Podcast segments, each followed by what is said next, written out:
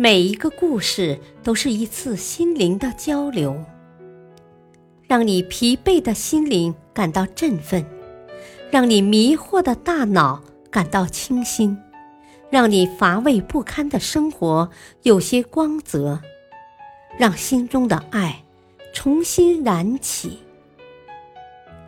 小故事，大道理。事业篇。邮寄砖头。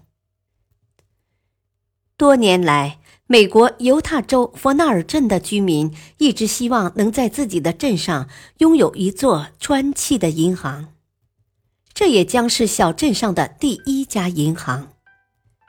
一九一六年，这个愿望眼看就要实现了。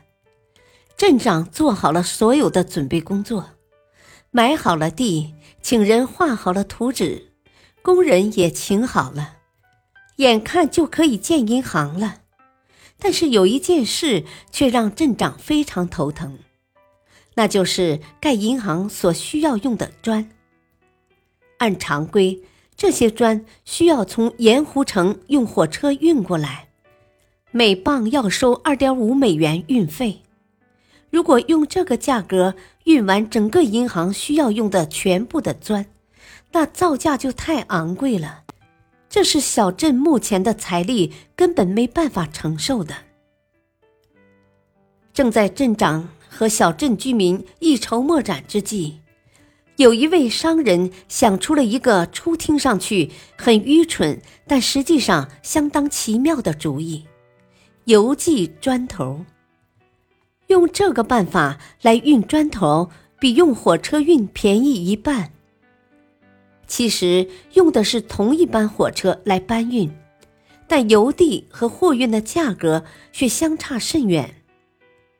过了几周，装着砖头的包裹被一车车的运来，每个包裹装七块砖的重量正好不超重。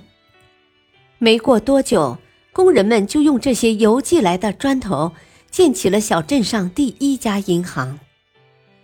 大家都非常高兴。为邮寄砖头这个奇思妙想感到骄傲。